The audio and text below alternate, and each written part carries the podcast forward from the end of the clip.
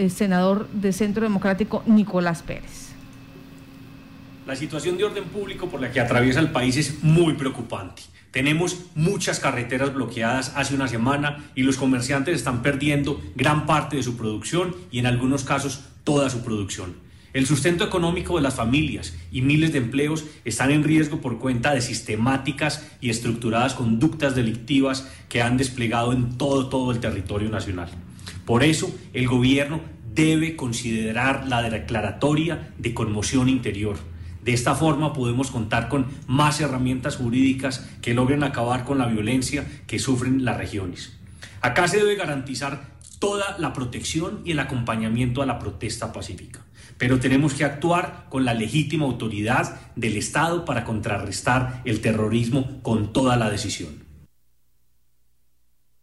Esto es una parte de la información que suministró el senador de la República, Nicolás Pérez, el del Partido Centro Democrático, al igual que él, muchos más en este momento eh, también del partido eh, de gobierno, pues han dicho básicamente que el, el señor Duque tiene facultades especiales para tomar estas decisiones como restringir las manifestaciones, modificar temporalmente a alcaldes y gobernadores, entre otras. Pues esto nos llamó la atención. ¿Qué pasa? ¿Qué sucede cuando se declara conmoción interior? ¿Esto qué significa? Doctor José Manuel Abuchaibe, muy buenos días, bienvenido a Contacto Noticias. Muy buenos días, un saludo muy especial a todos los oyentes. Realmente llama mucho la atención la figura de la conmoción interior, es un estado de excepción, es salirse de los, del sistema ordinario en Colombia para comenzar a conjurar una grave crisis. Tiene que haber una perturbación muy grave para decretar esta conmoción interior. Ya conocemos que el gobierno hizo uso de un estado de excepción con lo de la pandemia, es haber, haber decretado la conmoción económica, la emergencia económica.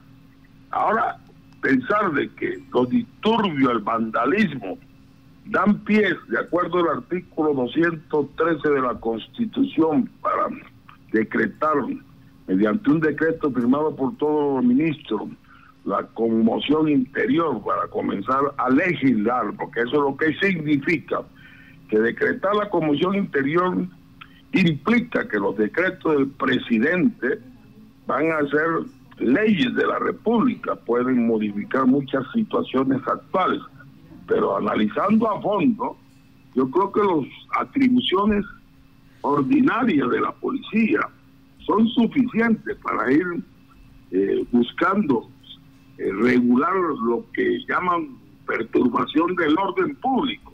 No veo en verdad que se dé esta figura, pero analicemos que en, en, anteriores gobiernos se hizo uso de la misma por parte del expresidente Gaviria y por parte del expresidente Uribe. Ya la Corte Constitucional ha sentado jurisprudencia sobre este aspecto y menciona la discrecionalidad en uno de los fundamentos de esta figura, pero también debe tener como fundamento el artículo 213 para o sea una situación que de verdad necesita mucho análisis y que veo que no es necesario acudir a esa figura porque colocaría nuestro estado de derecho como en una situación de interinidad una situación de excepción que no que no es un buen mensaje a la comunidad internacional el presidente Duque tiene facultades para conjurar la crisis que no se está dando en toda Colombia, sino en ciertas partes, que son ya detectados cuatro grupos que están financiando el ELN y, la disidencia de la FARC. Todo eso ya lo ha detectado la policía. Yo creo que ya comienza a conjurar de la crisis. Aquí lo que se necesita, señores oyentes, es un consenso de todas las fuerzas política, que llame al diálogo el presidente, ya el mismo eh, Gustavo Petro y, el presidente, expresidente Santos están dispuestos a llegar a esos consensos, para enseguida ir conjugando lo que podría ser una conmoción interior. Yo creo y considero, a pesar de ser un gran defensor del gobierno de Duque, que está siendo mal aconsejado. Duque se encuentra encerrado en un laberinto donde sus asesores lo están haciendo cometer error como para haber presentado esa reforma tributaria que fue la gasolina que incendió en muchas partes del país por la protesta ciudadana que se dieron. De todas formas, según lo que observo, yo no veo por ningún motivo que se está, que se está poniendo en, crisis la estabilidad institucional. La seguridad del Estado está pues, asegurado, la convivencia ciudadana también. Lo que hay es eso, un vandalismo que están financiando algunos actores subversivos y que en estos aspectos eso es fácil de conjugar por los mecanismos ordinarios que le da la Constitución al gobierno y a la policía. Bueno, doctor José Manuel Abuchaibe, le escuchamos cuando usted dice, yo soy un gran defensor del gobierno, siempre he estado eh, protegiendo el gobierno y defendiendo el gobierno, pero aquí el señor Duque se equivocó y eh, pareciera de que, está siendo mal asesorado. ¿Quiénes serían esas personas o o, de, o quienes están detrás de la toma de decisiones que ha hecho el señor eh, Iván Duque, presidente de la República, que le han combinado a que, que tome estas decisiones que han generado este caos en el país? Lo que todo el mundo percibió con lo sucedido en la reforma que se que pretendía eh, es que no hay una coherencia en las decisiones del presidente Duque. Se, me me informan que cada ministro es una rueda suelta, especialmente era Carrasquilla. Carrasquilla prácticamente convenció a, Duque, que había prometido no hacer una reforma tributaria que presentara el proyecto. Le costó la cabeza, pero ¿qué vimos? Pues yo hice un enroque, un ministro de comercio lo pasa, lo pasa Hacienda y no da respiro a que hay un consenso con los partidos que lo pueden apoyar, no solamente a nivel de la opinión pública, sino del Congreso. O sea, no hay un gabinete que represente una conciliación política con los partidos. Yo creo que Duque se ha venido equivocando en eso. Él cree que hacerlo significa ceder en lo que él considera las negociaciones con los partidos los partidos y los representan ministros en el gabinete, ahí sí vemos un gobierno nacional que daría un mensaje de, apoyo y que implicaría que muchos habitantes en Colombia lo mirarían con bastante agrado en, ante esta pandemia, ante esta crisis que estamos sufriendo. De todas formas, sí puedo decirlo, porque yo lo estoy percibiendo, yo estoy hasta molesto ya estoy viendo que han crecido la oposición, pues. prácticamente han puesto a Petro un paso de la presidencia, porque ¿cómo se les ocurre presentar esa reforma tributaria cuando tenía un momento de, de, preelectoral muy difícil que estaba afrontando la derecha en Colombia ante la extrema izquierda? Presentan el proyecto, se va contra todo el mundo y después va a buscar consenso. O sea, las equivocaciones vienen de adentro. El gobierno está sin tener la plena dirección del Estado. O sea, cada ministro, no sé a quién obedece, pero muchos piensan que Uribe tiene una gran eh, porción de culpa porque lo ven como el padrino del gobierno, pero también hay casos que yo conozco que no obedecen a Uribe. O sea, parece ser que no está reflejando el presidente Duque el liderazgo que necesita como presidente. Para mí debió, debió ser un cambio total de gabinete. Debió llamar a las fuerzas políticas, contar con los jefes políticos. Eso siempre ha sucedido. Eso no significa que eso es mermelada. Significa, como en todas partes del mundo, que los gobiernos se hacen con apoyo de los partidos. Y eso no lo ha querido ser Duque. Ahí donde yo veo que está descontrolado y ya es tarde. Ya estamos próximo a unas elecciones de Congreso, en noviembre terminan las inscripciones de los candidatos y veo en grave crisis a los partidos tradicionales crecidos, los partidos alternativos que se pueden ir en coalición, porque eso es otra cosa. El nuevo código electoral prevé la coalición y ya reglamentada.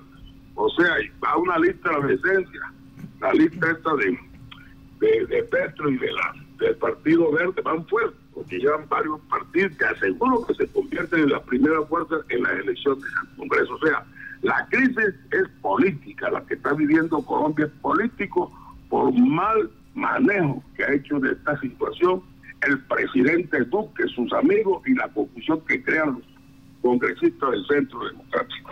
Usted dice, ya, está, ya es tarde, ya es tarde para mm, mm, tomar eh, algunas decisiones para cambiar la situación del gabinete porque pues la tosudez del presidente no, no permitió ese juego político que se da en cualquier gobierno en cualquier momento. En ese orden eh, de ideas, otra situación que se presenta y es que el Comité de Paro Nacional pues le ha exigido al presidente de la República reunirse ya, decirle, mira, aquí tenemos el pliego de peticiones, está hablando de salud, está hablando de la reforma pensional, de la reforma ah, tributaria, de la situación de las universidades, del aseguramiento de los recursos.